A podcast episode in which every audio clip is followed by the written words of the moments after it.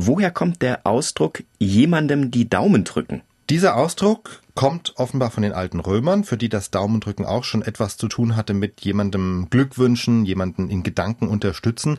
Und der wichtigste Beleg ist dafür ein Zitat des römischen Naturforschers Plinius des Älteren.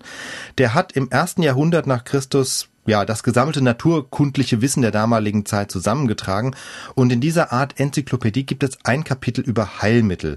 Und da findet sich dann ein Satz, Pollices cum faveamus premere etiam proverbio jubemur, auf Deutsch, schon das Sprichwort fordert uns auf, die Daumen zu drücken, wenn wir jemandem geneigt sind. Und dieser Satz lässt ja auch schon darauf schließen, dass es eben ein entsprechendes Sprichwort bzw. eine Redensart Daumendrücken gegeben hat. Und dieses Daumendrücken, das war tatsächlich eine übliche Geste und zwar bei Gladiatorenkämpfen. Wir wissen ja, oder es hat sich ja rumgesprochen, dass das Publikum bei diesen Kämpfen auch mit den Daumen über das Schicksal von Gladiatoren abgestimmt hat, wobei es ein bisschen umstritten ist, wie das genau war, also ob es wirklich so war, wie es oft dargestellt wird, der berühmte Daumen runter, dass damit ein Todesurteil zum Ausdruck kommt.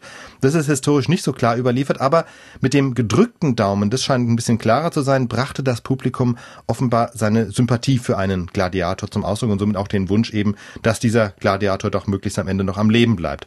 Und aus dieser Zeit hat sich das Daumendrücken dann bis übers Mittelalter, bis in die heutige Zeit gerettet. Interessant übrigens, äh, wie auch manch andere Geste, ja. Also wir hatten ja mal an dieser Stelle schon die Frage gehabt, äh, warum oder wie der Mittelfinger zum Stinkefinger wurde. Und auch da hat sich ja damals rausgestellt, dass das auch auf die alten Römer zurückgeht.